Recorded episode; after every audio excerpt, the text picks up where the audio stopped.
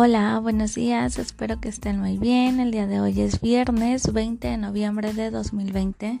Vamos a iniciar con la materia de la entidad donde vivo y el tema es las características y actividades de la población en mi entidad.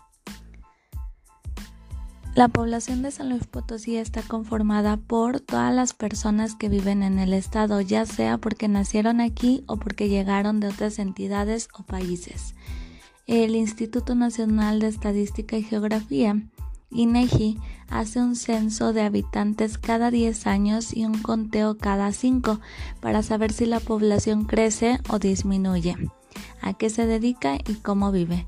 En el estado los habitantes realizan actividades como la agricultura, la ganadería, con las cuales obtienen productos naturales, otros se dedican a dar un servicio o a ejercer una profesión o un oficio.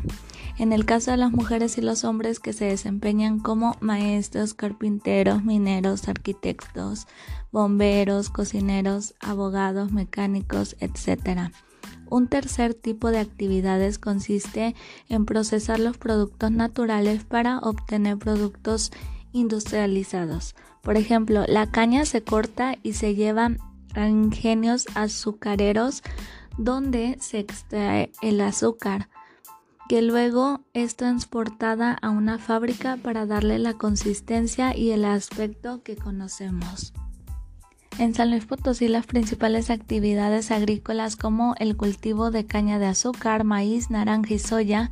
En la industria minera la producción más importante es la de zinc, cobre y orita de la que nuestro estado es el segundo productor mundial. La industria de alimentos y la de fabricación de automóviles son también importantes. Un gran número de personas se dedica al comercio y a ofrecer servicios.